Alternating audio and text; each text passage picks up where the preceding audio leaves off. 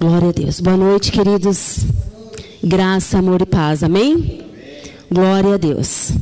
Vamos orar? Senhor, em nome do teu filho Jesus Cristo, Pai querido, eu te louvo, Jesus, por esse momento, Pai amado. Paizinho querido, diante da tua palavra, Senhor, que o Senhor venha falar aquilo que o Senhor queira, Senhor Jesus. Pai querido, eu sou só um instrumento diante da tua presença, Pai. Deus amado, que através do teu Santo Espírito, Jesus, o Senhor possa usar a minha vida, Pai, neste momento, Pai querido. Fala aquilo que o Senhor queira, Senhor Jesus. Trata aquilo que o Senhor queira, Senhor. Em nome de Jesus, Pai querido. Alcança, Senhor Jesus, os lares nesse momento, Pai amado. Deus querido, no nome de Jesus, abra, Senhor Jesus, os nossos corações, Paizinho querido. Abra os nossos ouvidos espirituais, Senhor Deus amado. Abra, Senhor Deus querido, os nossos, Senhor Jesus, os nossos pensamentos, Senhor Jesus, para que possam, Senhor Jesus, aprender da tua palavra neste momento, Pai. Em nome de Jesus, Pai querido, eu repreendo todo mal, tudo aquilo, Senhor Jesus, que impeça nesse momento, Senhor Jesus, a atenção, Senhor, diante da tua palavra, Pai. Em nome de Jesus. Obrigada, Senhor. Amém, Jesus. Glória a Deus. Amém, queridos? Glória a Deus.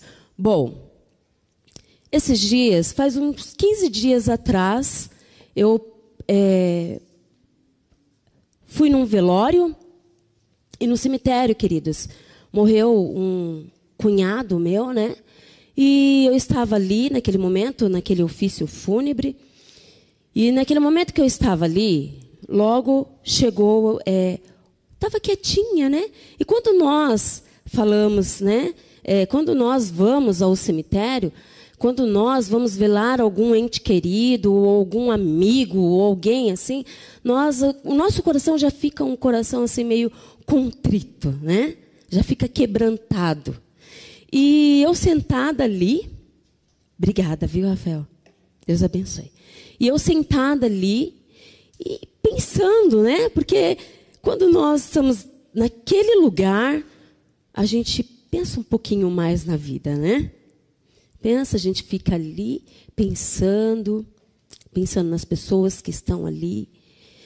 E, e aí, logo em seguida, chegou um outro, um outro corpo vamos se dizer assim, para ser velado. E diante da chegada daquele outro caixão que estava ali, havia um choro muito intenso daquela família que foi ali velar o seu parente.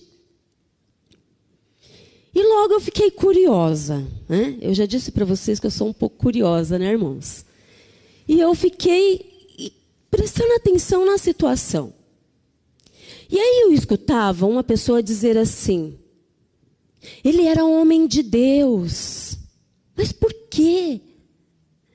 E quando a gente ouve falar, né, ele era homem de Deus, a gente já pensa logo, opa, é um crente, né? Não que outras pessoas, querido, não tenham né, esse privilégio de, de ser pessoas bondosas.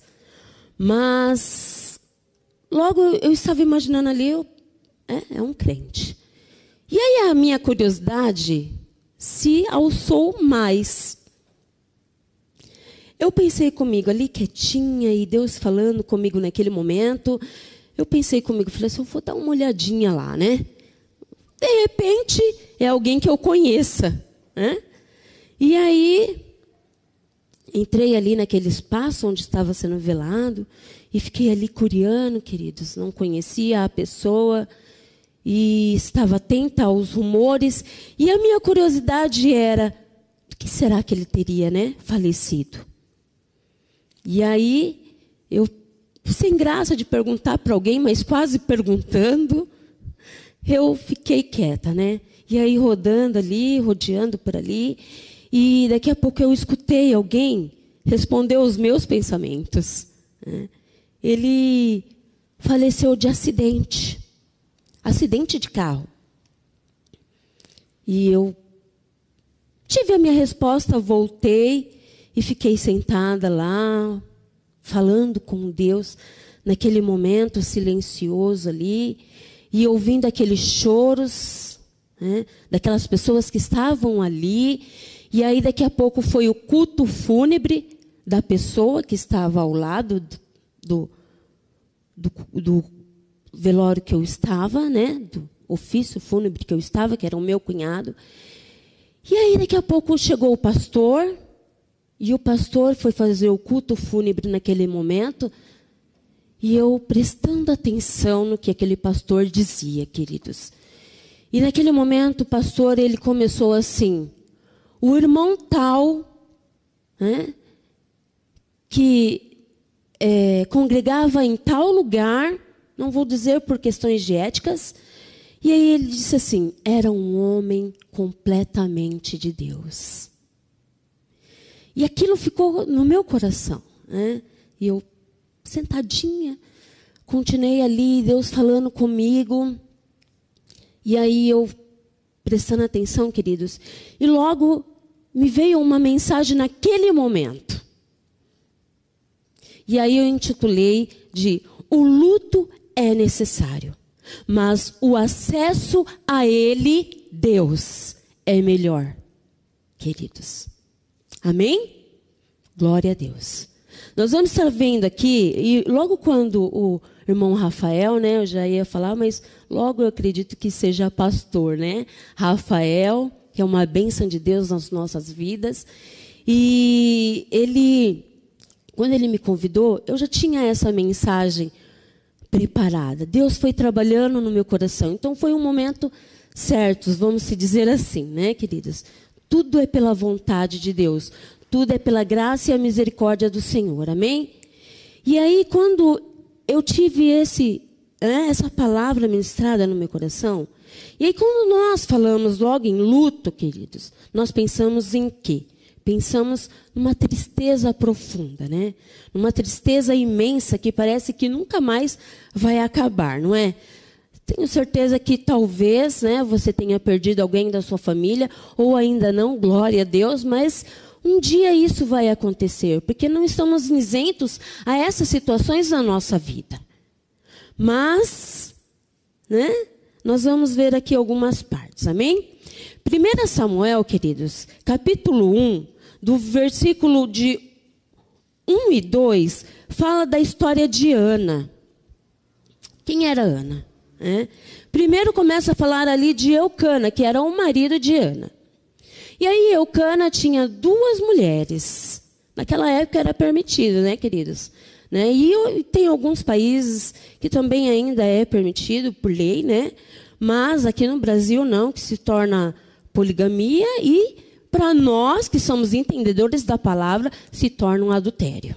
Então, né, vamos colocar aí as coisas em ordem. E aí Eucana tinha duas mulheres, Ana e Penina. Diz a história.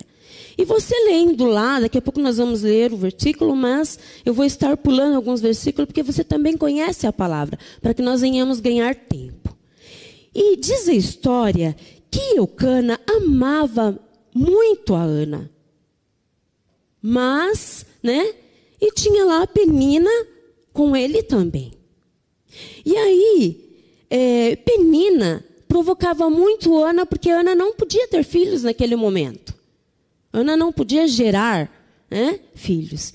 E diz a Bíblia, diz a palavra de Deus, que Penina tinha filhos. Então quer dizer que não tinha só um, né? tinha mais. E aí diz aqui no versículo 6, entre o versículo 7, que Penina provocava Ana. A Bíblia diz que isso ocorria ano após ano. Então imagina que ele diz aquela briguinha, intriguinha, né? Parecendo uma briguinha meio que é, de porta de escola, né?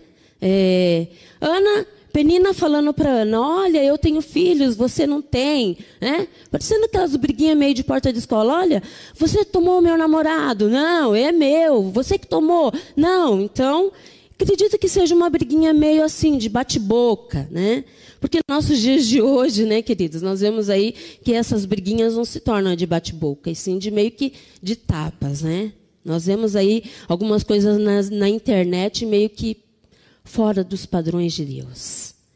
E aí Penina, então, ano após ano, provocava a Ana.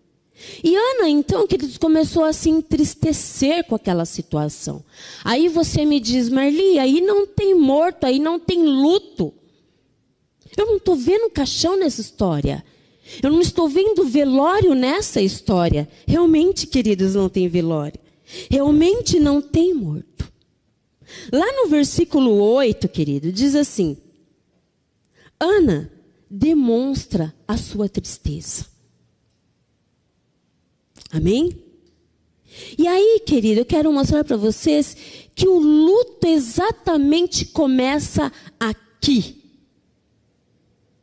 Não tinha corpo. Não tem velório. É? Mas Ana, querido, sabe o acesso a Deus. E aí diz a história que em ano em ano Eucana pegava suas duas mulheres, né, e seus filhos e levava até a casa de Deus, até o templo. Eles saíam de Efraim e ia para Siló. Chegava em Siló, então, quando eles chegavam lá, aí Eucana ia fazer os seus sacrifícios a Deus.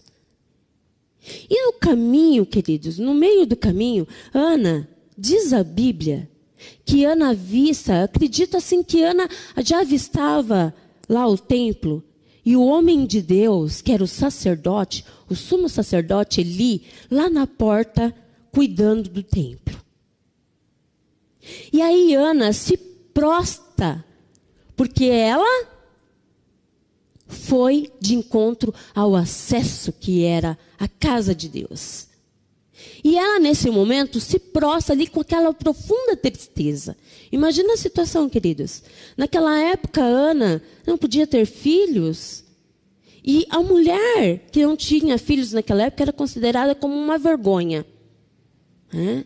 Não era considerado hoje, como nos nossos dias, uma coisa normal.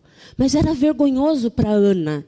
Imagina Ana com aquela tristeza profunda, aquela vergonha por essa situação. E Ana vai de encontro com o templo, com a casa de Deus. E ali diante dos pés do homem de Deus, Ana se prostra e começa a orar. Amém? Versículo 16, querido, eu queria que vocês abrissem lá comigo.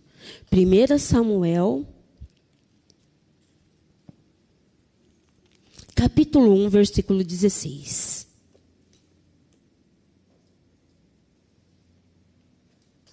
Ana, queridos, não era culpada de não poder, naquele momento, dar, agradar o seu marido com um filho. Ela não tinha culpa.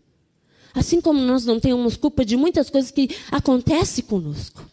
Ana não tinha culpa. E aí, queridos, olha só.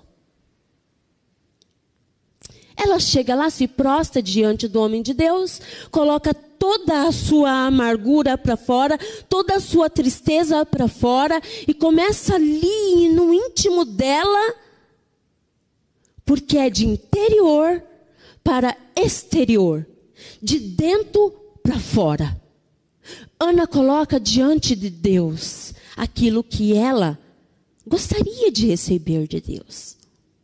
Porque Ana já estava cansada das provocações de Penina. Ana já estava cansada daquela situação. E ela coloca diante ali de Deus. E aí o homem de Deus diz assim para Ana, para Ana, o sumo sacerdote diz assim, Eli, hã? Presta atenção, queridos. Aqui no versículo 14, eu vou estender um pouquinho acima, diz assim: Até quando você vai ficar embriagada? Veja se para de beber. Eli achava que Ana estava ali bêbada. Olha a situação. E aí, queridos, no versículo 16, Ana com muito temor a Deus e respeito ao homem de Deus, Ana diz assim: Não pense que sou uma mulher sem moral. Queridos, para você dar uma resposta dessa para um homem de Deus, um sumo sacerdote, realmente tem que ser, né? Uma mulher de Deus. E aí, queridos, eu te pergunto: qual o grau da sua maturidade? Olha o grau da maturidade de Ana. Não pense que sou mulher sem moral. E aí, Ana, ao decorrer da história, Ana explica para Eli que ela não estava embriagada, mas que ela estava ali, né? Porque ela estava fazendo um pedido a Deus. Porque ela já estava cansada daquela situação, daquela tristeza que ano após ano ela passava. E aí diz a história que Ana recebe. Depois nós vemos lá no capítulo 2 a oração de Ana, né? Em 1 Samuel. E aí você vê aí na sua casa, você continua a leitura quando você tiver um bom tempo aí, e aí você vai ver que Ana continua lá a sua oração agradecendo a Deus. Porque quando Ana né, se levanta daquela situação, daquele estado, daquela tristeza que estava a incomodando, e até o seu marido Eucana já havia percebido algum tempo. Ana, eu percebo que você não come, não bebe mais, não tem mais alegria. Logo no início, queridos, lá do capítulo 1. E aí Ana fica bem quietinha, sem falar para o marido qual era a situação, para que também eu acredito que não houvesse ali mais, né? Mais é, é, agitação por questão a penina também, que a provocava. E aí Ana conhece o acesso. Ana sabe o caminho, queridos. E aí nós vemos lá na história que Deus responde a Ana. Amém? Olha o grau de maturidade de Ana. E aí, queridos, Ana, ela poderia continuar com essa tristeza, né? E ela vai embora tranquila porque Deus trata com ela, limpa aquela tristeza do seu coração e ela sai dali de cabeça erguida e a palavra diz diz que Ana chega lá na casa dela e já come, o ânimo de Ana já começa a mudar, porque Deus, né, com o tempo ali, Deus responde a oração de Ana. E aí Ana né, dá filhos lá ao marido dela, e aí depois você vê a história. Eu separei essa mensagem, querido, com alguns tópicos. O outro diz assim: há luto que não é para a morte. Amém? Nós vemos isso na morte de Lázaro. João capítulo 11. Glória a Deus. Amém, queridos? Nós, amém? Glória a Deus. Lázaro era de Betânia, da Judéia. Era irmão de Maria e Marta. Lembra a Maria que foi lá, pegou um guento, lavou os pés de Jesus? Com seus cabelos. E ela foi lá cuidando de Jesus. Lázaro era irmão de Maria e Marta. E aí diz a história que Lázaro adoece. Então, presta atenção, queridos.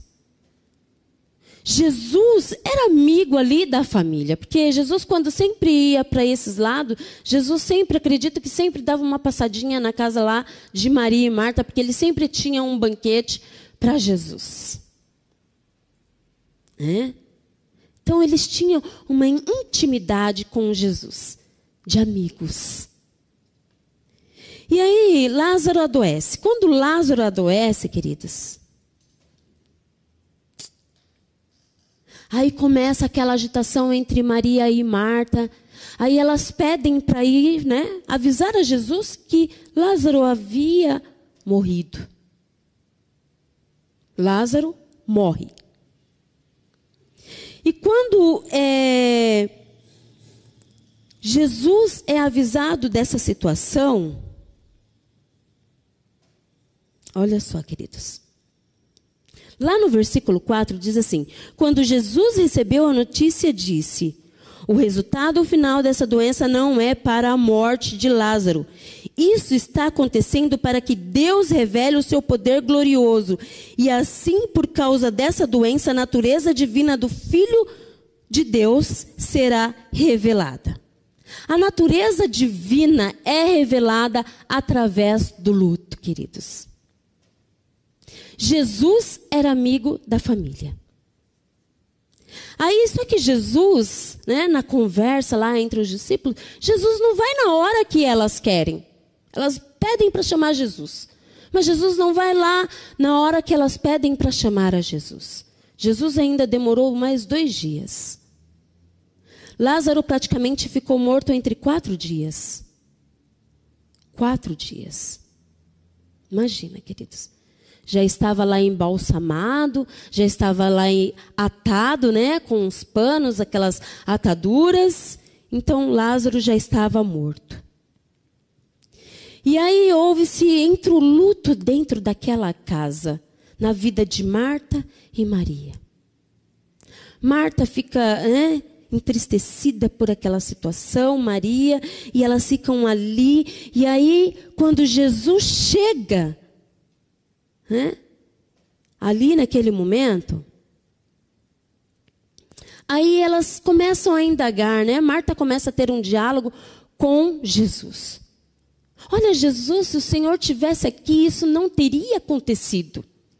Mas por quê? Né? E aí Jesus começa a falar para elas. Jesus havia falado que é, aquela doença não era para a morte, mas era que o poder dele viesse ser glorificado. Que a, natu a natureza divina iria ser revelada através da vida de Jesus curando Lázaro. E aí, queridos, não é porque nós temos, né? Somos pessoas de oração, nós temos um relacionamento íntimo com Jesus, que nós estamos é, isentos de passar por essas situações. Lembra do início que eu falei? Lá no velório? Era homem de Deus. Morreu acidente de carro. Poderia estar dormindo e Jesus, né, levá-lo. Era homem de Deus. Isso não nos isenta dessa situação, porque a natureza divina precisa ser revelada. E aí, queridos, o luto, a tristeza que entra no nosso coração faz a gente questionar a Deus. E aí elas começam com várias perguntas para Jesus. Né? E Jesus, opa, espera aí. Mas a diferença, queridos, é que no acesso íntimo, né? mesmo ela sabendo que, aí tem uma certa parte aqui, o versículo que Marta fala para Jesus, né? Marta e Jesus começam a dialogar ali, e Marta fala: oh, Jesus, se o senhor tivesse aqui, isso não teria acontecido. E aí Jesus é, é, fala para Marta que: Olha, Marta, hum, não se preocupe, porque o seu irmão vai ressuscitar. E aí Marta acha que seria nos dias vindouros, né? que Lázaro ressuscitasse. Mas, lá no versículo 25, queridos, do capítulo 11, diz assim: vamos lá. Então Jesus afirmou: Eu sou a ressurreição e a vida. Quem crê em mim, ainda que morra, viverá. Ela não estava entendendo ainda que ela estava conversando, dialogando com o dono da vida. Jesus estava tranquilo. Jesus também se entristece. Porque aqui também diz que Jesus chorou pela morte de Lázaro. Jesus também se entristece, queridos. Mas Jesus estava tranquilo. Porque ele sabia o que ele ia fazer. E aí.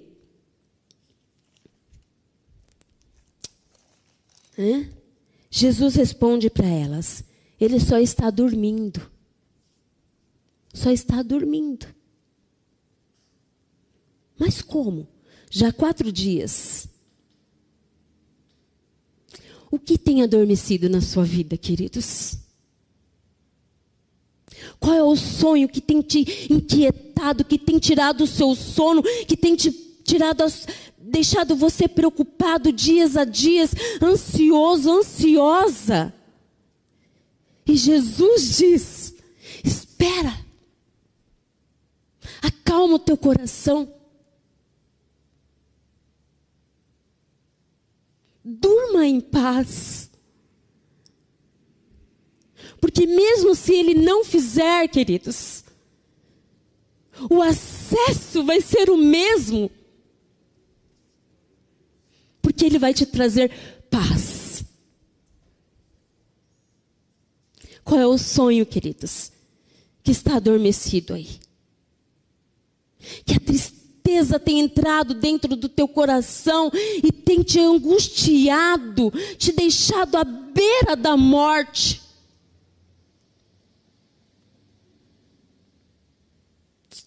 Amém, queridos? Glória a Deus.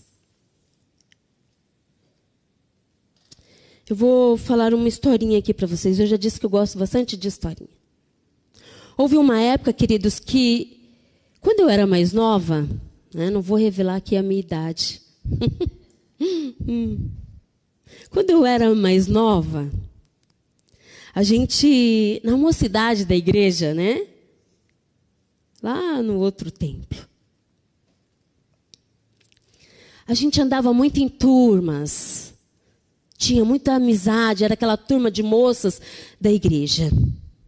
E nessa época havia muitas moças na casa de Deus solteiras, né? já com as idades já meio avançadinha.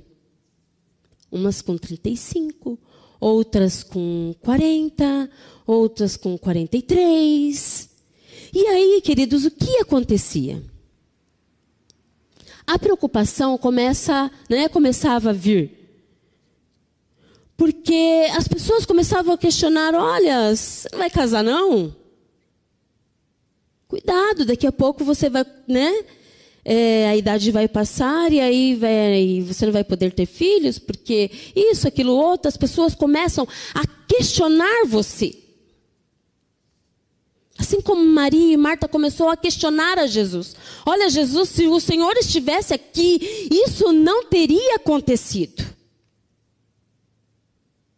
É? E aí as pessoas começavam a questionar você, porque você ter uma idade, uma certa idade ainda não era casada. E aí, queridos, nessa época, quem era dessa época aí, né? Vou entregar a pastora Vânia. Ela sabe muito bem. E aí, nessa época, queridos, algumas moças eram assim, meio que ficavam meio ansiosas por essas situações, com medo. E um dia surgiu uma conversa de que havia uma mulher, uma profeta, que revelava né, as coisas para você. E algumas amigas minhas dessa época ficavam, não, vamos lá. Eu falava assim, eu não vou não. Eu não sou muito chegada a essas coisas, não, queridos. Falava, eu não vou não. E houve-se uma preocupação até na época do pastor, né, nosso querido falecido pastor Orides, por essas questões.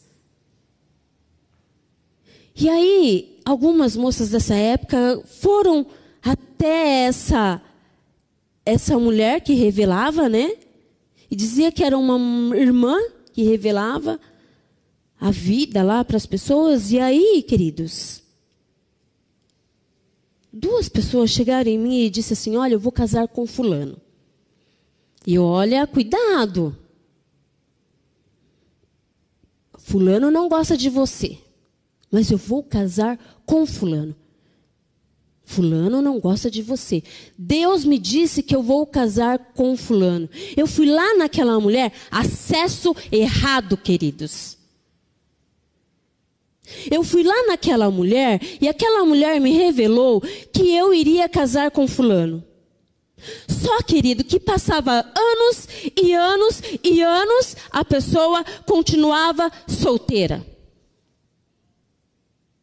Esperando casar-se com aquela pessoa.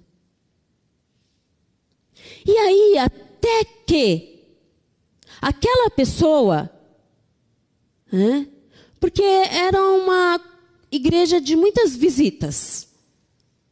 E aí, muitos rapazes acabavam casando com as, a, as irmãs que chegavam para visitar a igreja e ali ficavam, então, eles né, acabavam gostando e se casavam-se.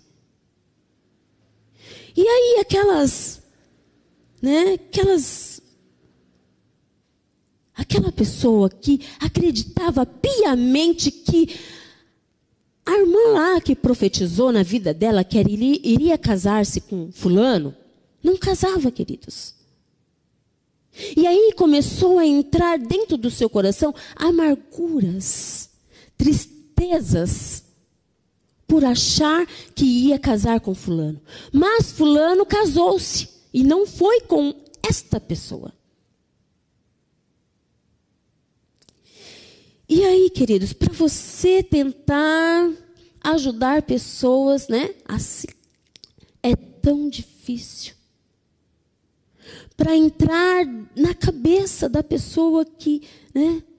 Não foi Deus que fez isso, foi a pessoa que procurou, porque teve acesso errado, queridos. Lembra do acesso? Ana foi aos pés do homem de Deus. Ana estava ali na porta do templo. Marta, Maria, manda buscar Jesus o caminho certo, o acesso certo. E aí, queridos, houve-se algumas, né, até hoje, são afastadas da casa de Deus. Por causa dessas questões. Amém? A outra questão aqui, queridos, está o luto faz nos lamentar-se. Segunda Reis, capítulo 18. Glória a Deus. Amém? Segunda Reis, capítulo 18, diz assim: a história de Ezequias. Olha só como a história de Ezequias é bonita, queridos. Eu acho muito bonito a história de Ezequias.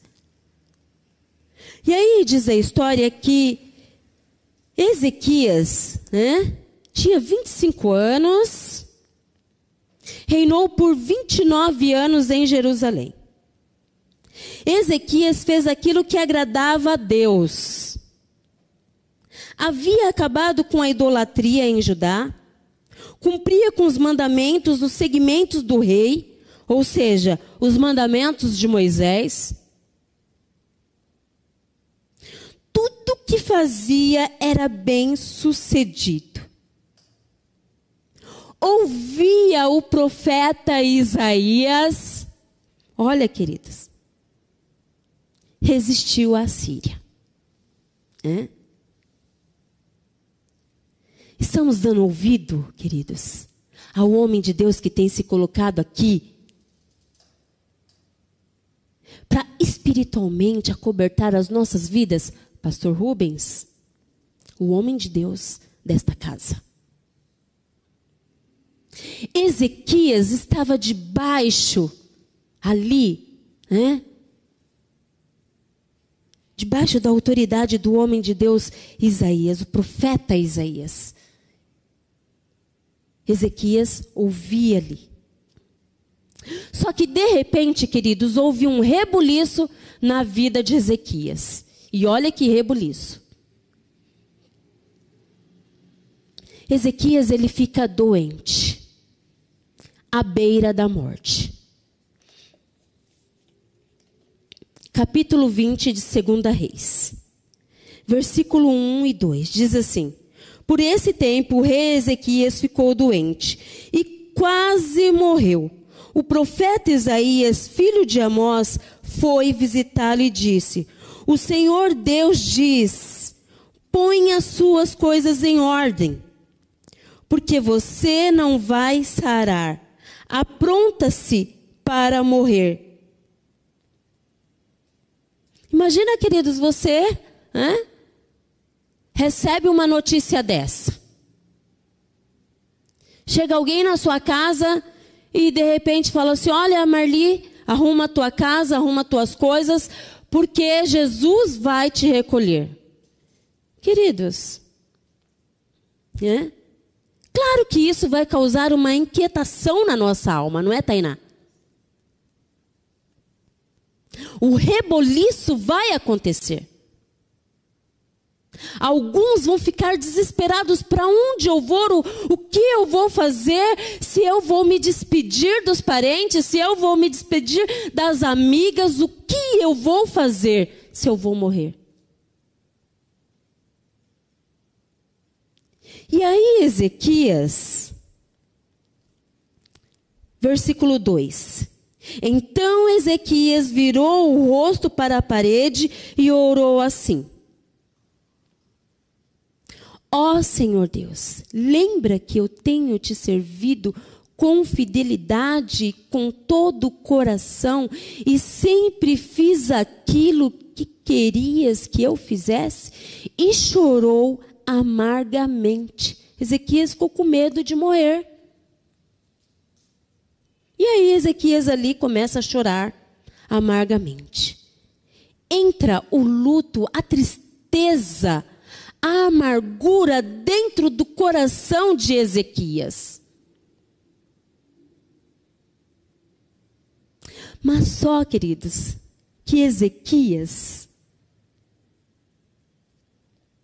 Ele conhece o acesso. Diz aqui que ele se virou e orou a Deus. Aí ele começa a falar com Deus. E sabe o que, que Deus faz? Aumenta mais 15 anos da vida de Ezequias. Tudo bem que esses 15 anos mais para frente, Ezequias não foi muito grato, não, né, Rafael? pisou um pouco na bola.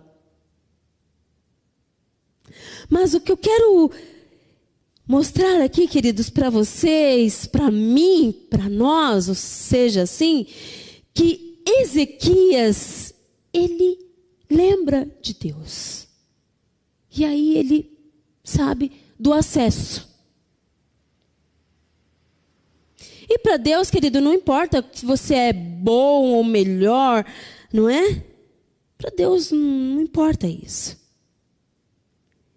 Ezequias, praticamente, que ele estava ali no auge da plenitude ali, né? De tudo. De tudo. Da idade, do que fez, né? De tudo Ezequias estava ali. Mas, para Deus, queridos,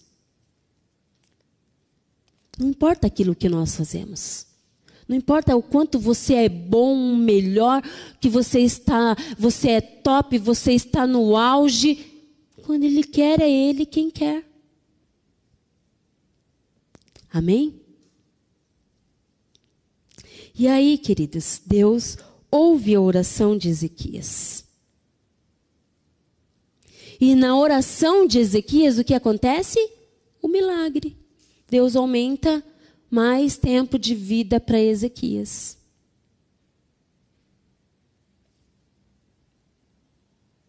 Amém, queridos?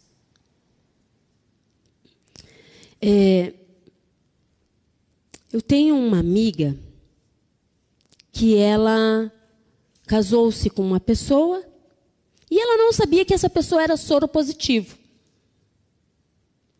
E aí, queridos, ela teve filhos com essa pessoa. Mas essa pessoa, ela é tão temente a Deus, é tão gostoso conversar com ela. Ela é tão temente a Deus. E quando ela descobriu, né? Porque a pessoa morreu. Assim, de repente. E aí foi que ela descobriu que a pessoa era soro positivo. E logo ela ficou preocupada, com medo, assustada e correu-se ao médico fazer os exames devido. Por isso que quando nós casamos, queridos, nós temos que fazer mesmo sendo mulheres de Deus, homens de Deus, nós devemos fazer os exames, né? Ali é, é, pré-nupciais, né? Vamos se dizer assim, para você saber pode ser homem de Deus, mas, né? E aí ela casou-se com essa pessoa, conheceu essa pessoa dentro da casa de Deus, teve filhos, e ela só descobriu que essa pessoa era soropositivo quando essa pessoa morreu. Ela tinha dois filhos com essa pessoa. Olha, queridos, dois filhos. um milagre de Deus, queridos. Ela se acessa diante de Deus. Ela se lança diante de Deus. E Deus ali faz o milagre. Ela não tem nada, queridos. Ela não é soro positivo. Todos os anos ela tem que fazer os exames, os filhos têm que fazer os, os exames e não dá nada. Quem é o dono da vida Aquele que ressuscitou Lázaro. Nós podemos questionar, nós podemos, queremos é, é, é, dialogar com Deus, gritar, falar, por que Deus, por que isso comigo? Mas quando Ele quer, queridos, Ele faz. Do jeito dele, não do nosso. Um milagre da vida. Amém? Glória a Deus. Eu vou falar agora de mim, queridos. Né? Estou falando muito dos outros. Eu não posso ter filhos. E aí, um certo, né? Quando eu descobri isso, eu já dei o meu testemunho aqui. Não vou contar tudo para até que não virem um testemunho. Somente aqui para se encaixar aqui na palavra de Deus. Aí, quando eu fiz, né, casei, aí a gente fala assim: "Ah, eu casei certinho, tudo certinho, porque comigo Deus", né? E aí quando é, eu casei, passou-se um ano, aí eu falei assim: "Bom, né, já estou com uma certa idade, então agora vou, né, vamos tentar aí um filho para que, né, crescer a família. E nos exames, queridos, dava tudo normal. Os primeiros exames dava tudo normal. Mas demorou-se muito. Passou-se no segundo ano, por dois anos. E aí eu fui, né, voltei, troquei de médico, porque ficava assim meia duvidosa, então troquei de médico. E aí o médico disse assim: olha, é, então, eu tenho algo para te dizer. Qual o grau da tua maturidade, queridos? E eu falei assim para o médico, olha, doutor, fala, pode falar, porque eu já estou né, cansada de vir e ir e fazer um monte de exames, e alguns são dolorosos, e fora questões emocionais. Pode falar. Está preparado? Estou. Aí ele abriu a porta, olha só, queridos, ele abriu a porta e disse assim para mim: Olha, um médico, queridos. E disse assim para mim: Você está vendo essa fila? Eu até assustei. O médico levantou da cadeira dele, abriu a porta. Você está vendo essa fila? Eu falei, sim. Ele disse assim para mim: são mulheres como você, tentando ser mãe. Algumas desesperadas, outras consoladas. Quem você quer ser? Queridos, era Deus falando comigo naquele momento. Eu até brinquei com ele, falei: "Ai, doutor, que isso?" Ele: "Quem você quer ser?" As desesperadas que mesmo com um diagnóstico não acreditam. Mesmo com um diagnóstico, preferem sofrer anos, anos e anos, porque não podem ser mães. E eu disse para ele: Ah, doutor, fala logo então, né? Então quer dizer que eu não posso. Exatamente, você não vai poder ter filhos. Por isso, isso, isso, isso. Queridos, passou-se aquela situação e eu fiquei, né? Como eu vou falar isso para o meu marido? Primeira coisa, né, Tainá? Que a gente pensa. Como eu vou dizer? Hã? Quando alguma coisa, alguma situação sai do nosso controle. Não é, Rafael? Como eu vou falar? E eu ali, saí dali ansiosa, chateada, triste, mas sabia o acesso. E tudo bem, queridos. Fui para casa, no outro dia fui trabalhar, e naquele dia que eu fui trabalhar, queridos, se você me ligasse e falasse, oi Marli, eu me desabava no choro. Aquele dia eu fiquei calada, muda, não queria falar com ninguém. Uma amiga minha de serviço, né, uma colega de serviço, disse assim para mim, olhou para mim e disse: Hoje você não está bem. E eu disse: Só respondi, queridos, com a cabeça. E aí, quando eu respondi aquilo, eu fiquei o dia inteiro trabalhando daquela forma, angustiada, triste por aquela situação. Eu não vi a hora de dar né, o horário da minha saída para mim sumir daquele lugar, mas ao mesmo tempo eu não queria ir para o meu lar, não queria ir para minha casa, não queria ver ninguém, não queria falar com ninguém. A única coisa que eu queria naquele momento, queridos, era uma porta de igreja aberta. Sabe a igrejinha que nós falamos, queridos? Pois é. Eu saí do meu serviço pensando no acesso.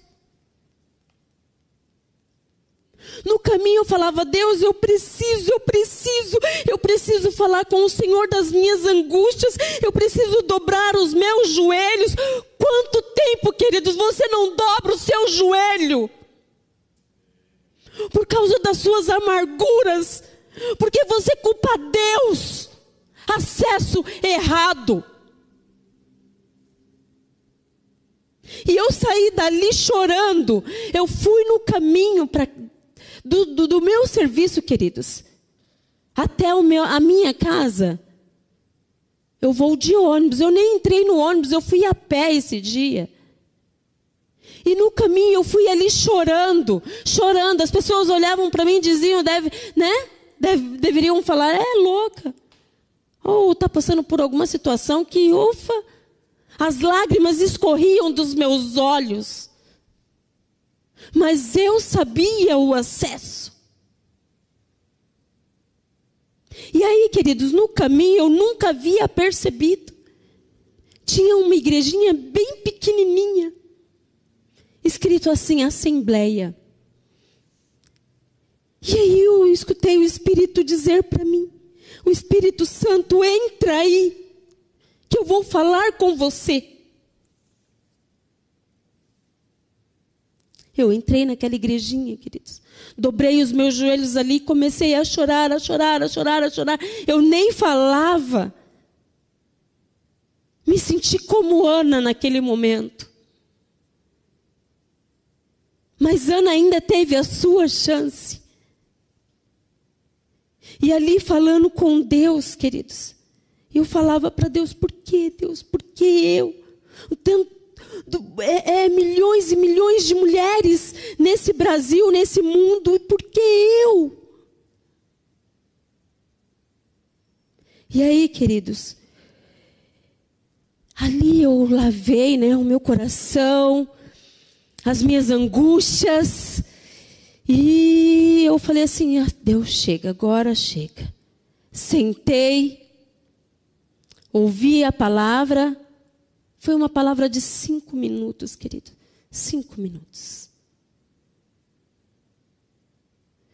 E aí, o pastor daquela igreja, ele olhou para mim e disse assim: Olha, a minha palavra é aqui de cinco minutos, eu não tenho muito o que falar, mas eu vou dizer: você que entrou aqui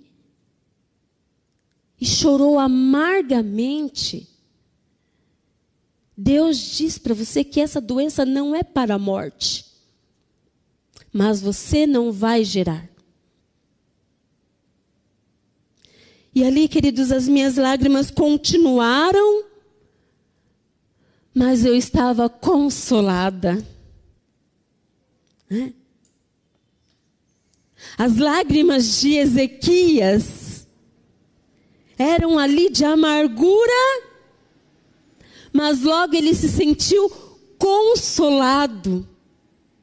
Maria e Marta choravam de tristeza, mas elas estavam ali consoladas. Ana chorava de amargura e tristeza. Mas ela estava ali consolada, queridos. Qual é o seu acesso? É ele, queridos. Ou as suas opiniões, ou as suas decisões. Se Deus não faz, outro vai fazer. Cuidado, queridos. Não questione a Deus. Apenas deixa que Ele trate, cuide de você. Amém? Nós vamos ver agora outra pessoa aqui, queridos. Diz assim: No luto não esperamos receber o que Deus tem para nós. Nós não esperamos receber o que Deus tem para nós.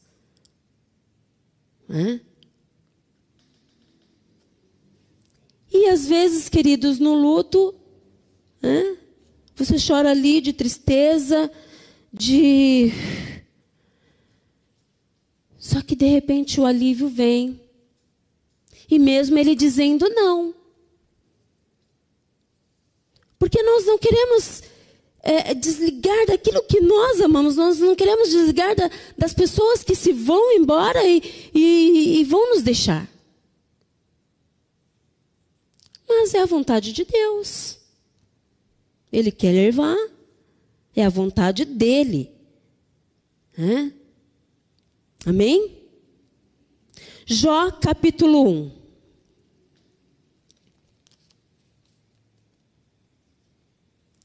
Aqui, queridos, nós vemos a história toda de Jó, né? A história é linda, muito linda.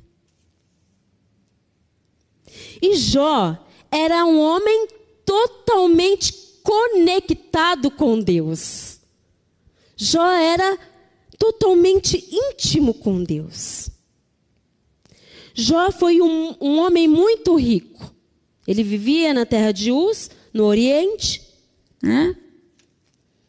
Jó tinha empregados, Jó tinha animais, praticamente Jó tinha uma fazenda, né? Vamos se dizer assim. E aí Jó tinha os seus filhos. E aí o que acontece, queridos? Praticamente em questão de um dia, né, houve-se lá uma reunião. Uma reuniãozinha. Reuniãozinha, né? Entre Deus. E aí acredito que os anjos e Satanás estava por ali. Eu me lembro da mensagem do pastor Rafael. Eu me lembro da mensagem dele, a última mensagem que ele ministrou aqui que ele disse assim, que às vezes a gente fica passando muita mão nas pessoas para falar sobre céu e inferno. E é verdade, queridos. Deus pergunta aqui nessa reunião, né? Aonde que Satanás está? E ele diz o quê? A rodear a terra. Hã? Olha só, queridos. Não subestime Satanás, porque ele está de olho em nós. Às vezes você acha que só é céu. Tudo é maravilhoso. Mas nós esquecemos do inferno. A coisa mais triste, queridos, é quando nós é, vamos num velório e a gente fica assim, meu Deus, a pessoa. É, a gente sabe da realidade, querido, que não vai para o céu, vai para o inferno. E a gente fica querendo passar a mão na cabeça, querendo, ah, mas, né? Claro que tem algumas situações que nós só vamos saber na eternidade, porque Deus é Deus, Ele quem é Deus, não somos nós. E o perdão vem dele. Então eu acredito que no último fôlego de vida, querido, ainda nós vamos ter muita surpresa. Mas o que nós aprendemos aqui biblicamente se você não aceitar a Jesus, não for batizado, queridos, e não seguir o caminho, o acesso, É inferno. Lago do fogo de enxofre. E aí, queridos, diz aqui que Jó, praticamente, né? Lá conversa, aí Satanás fica de olho em Jó, né? Fala, Olha, Deus, está vendo o seu servo Jó? Ele tem tudo, é um homem rico. Será que se eu não, né, não tocar em alguma coisa dele, ele vai continuar te adorando? Aqui é entre as minhas palavras, querido. Entre as minhas palavras. Com o tempo você também lê lá Jó, o livro de Jó, e você vai saber. E aí, então, Deus permite que, né? Porque tudo é permissão de Deus. Se você deu espaço, então, opa. E aí Deus permitiu que alguma coisa Satanás tocasse ali nas coisas de Jó. E aí o que acontece? Jó perde os empregados, Jó perde os seus, né? Os seus bois, os seus camelos, as suas ovelhas. E de repente, querido, estavam ali os filhos de Jó em um banquete, e vem uma ventania e derruba, olha que coisa irônica, e derruba a casa. E aí morre-se todo mundo, os filhos de Jó. Queridos, qual é a tristeza maior que tudo isso? Hum? Nesse velório que eu estava, a mãe desse, né, dessa pessoa que faleceu de acidente, ela chorava tanto. Eu ficava com tanta é, penalidade, tanta dó dessa senhora. Poxa. É, ela falava, meu filho, meu filho, porque meu filho, imagina perder os filhos ali naquele momento, numa coisa tão trágica. E aí, queridos, no capítulo 1, versículo 20, você vai ver lá que Jó né, adora a Deus nesse momento, porque Jó conhece o acesso. E no capítulo 2 de Jó, queridos, diz assim: que a mulher de Jó, ironicamente, fala assim: Ô oh, Jó, você está vendo tudo isso acontecer e ainda você vai continuar mantendo-se íntegro a esse Deus? Amaldiçoa logo. Hã? Porque a mulher de Jó, queridos, não tinha a mesma visão que Jó. Ela não conhecia o acesso. É? Jó conhecia o acesso. Jó era conectado com Deus. Amém? Olha a resposta de Jó, queridos. No capítulo 2.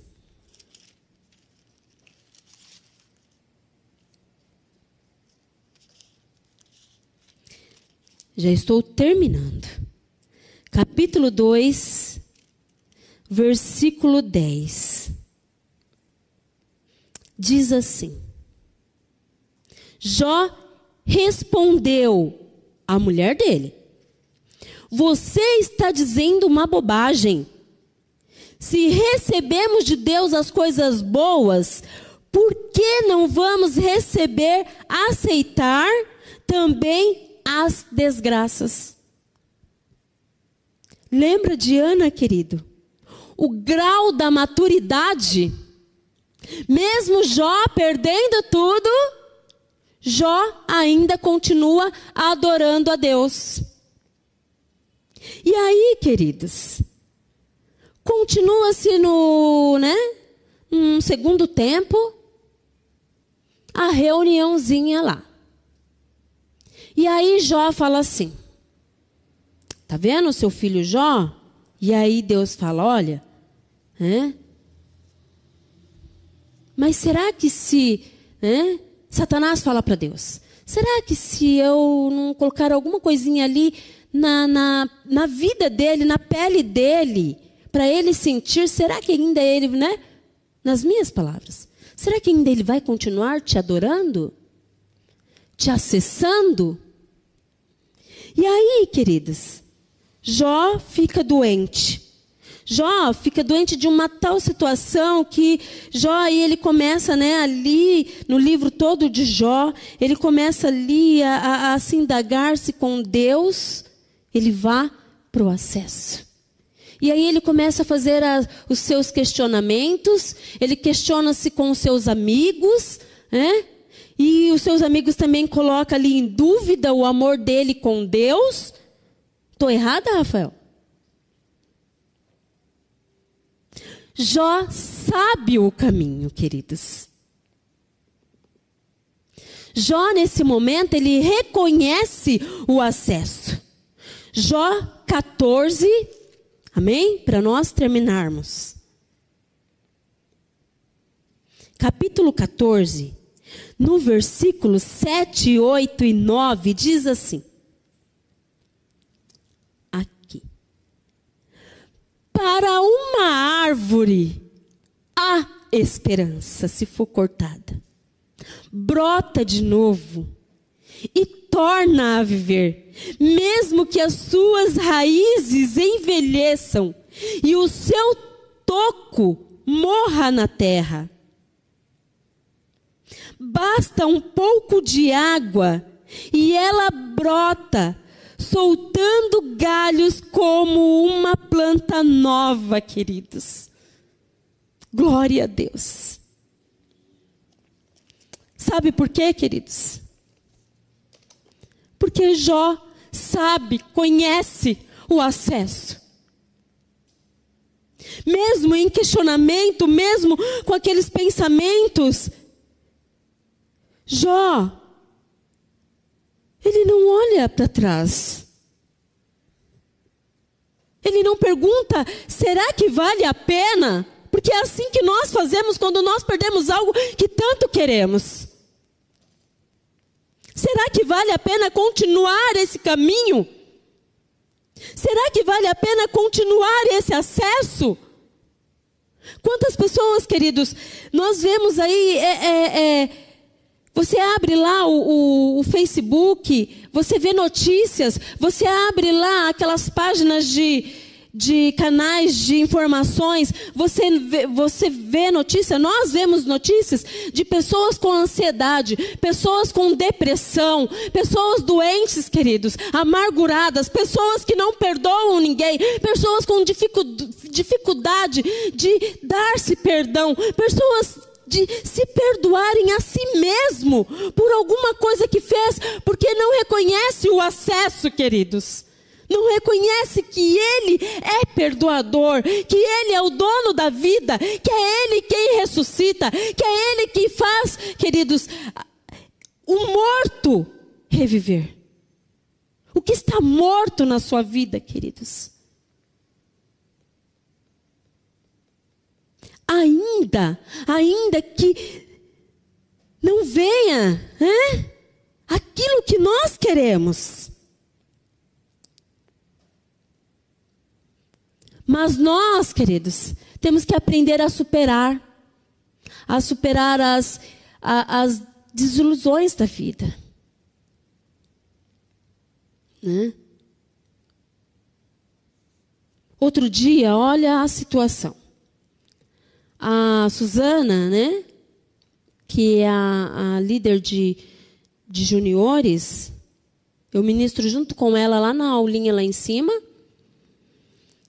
para a fase de juniores, e a Suzana, ela trouxe um livro escrito assim, ansiedade. Ela falou assim, Má, vamos passar, é, ensinar isso aqui para as crianças? né, para os juniores, ansiedade. O mal do século. E quando eu vi aquilo, queridos, eu falei, eu fiquei triste. Quando eu vi aquele livro, e ela me deu um, eu levei para casa e comecei a, a, ler aquele livro, né? E aquele livro é, conta-se uma história, uma história de é, é, crianças que são que são, são ansiosas, são doentes de depressão, e aí aquele livro ensina como você a lidar com essa situação com crianças. E aí, queridos, olha a preocupação. Nós já vemos tantos jovens, tanto adultos com essa situação e nós achamos que isso não chega no meio das crianças.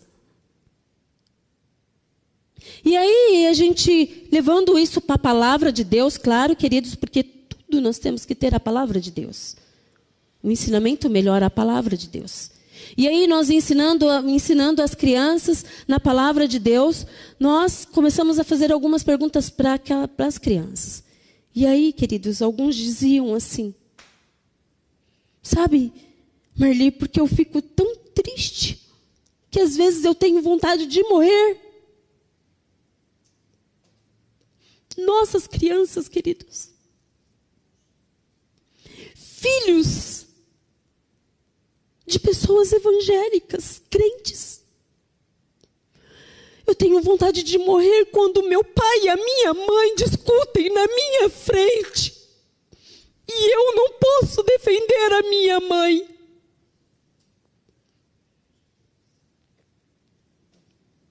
Olha, queridos, e outros diziam: Sabe, Marli, eu fico tão ansiosa, tão nervosa, quando eu quero falar. E o meu pai e a minha mãe diz: depois eu converso com você. Precisamos cuidar, queridos. São feridas que precisam ser tratadas. São feridas que precisam acesso a Deus para ser saradas, queridos, para ter o consolo certo. Amém? Glória a Deus, queridos. Saia do luto, queridos. Saia do luto. Faça como Ana. Tenha ânimo. Abre as janelas, queridos. Tire o pó, tire o mofo da casa, tire as coisas velhas, aquilo, querido, que te traz lembranças, tristezas, queridos. Se é necessário você procurar um médico, procure primeiro o médico dos médicos, Jesus. Se é necessário você fazer acompanhamento, querido, de terapeuta, psicólogo, procure. Mas não fique aí no luto, queridos, anos e anos, esperando aquilo que não vai vir. ah, esperando aquilo que Ele não vai dar, queridos. Mas tem acesso a Ele. Deixa o sol entrar, querido, pelas frestas, não. Deixa o sol entrar pela abertura da sua porta, pela abertura da sua janela. Deixa o sol da justiça entrar dentro do seu lar, queridos. Porque é isso que precisamos. Precisamos de acesso a Ele. Amém? Glória a Deus.